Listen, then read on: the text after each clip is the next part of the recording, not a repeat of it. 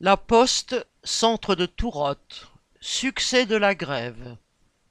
Après treize jours de grève contre une énième réorganisation, les facteurs du centre de distribution du courrier de Tourotte, près de Compiègne dans l'Oise, ont réussi à faire reculer la direction.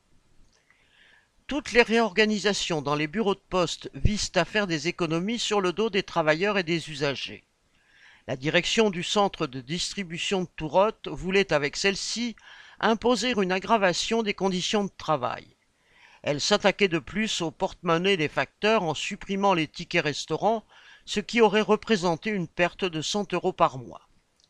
Les travailleurs ont tenu bon, se réunissant tous les jours et discutant entre eux, mais aussi avec les travailleurs des autres bureaux de poste ou d'autres secteurs venus les soutenir. Des rassemblements ont été organisés, une caisse de grève mise en place. Lundi 6 novembre, ils étaient même plus nombreux que les jours précédents à se rassembler près du centre de distribution. Les grévistes ont ainsi obtenu, entre autres, le maintien des tickets restaurants, une prime de 200 euros, le maintien de la tournée du centre-ville. La direction voulait en effet la rendre facultative selon son bon vouloir, obligeant la factrice proche de la retraite à s'adapter à n'importe quelle autre tournée, avec la fatigue que cela implique.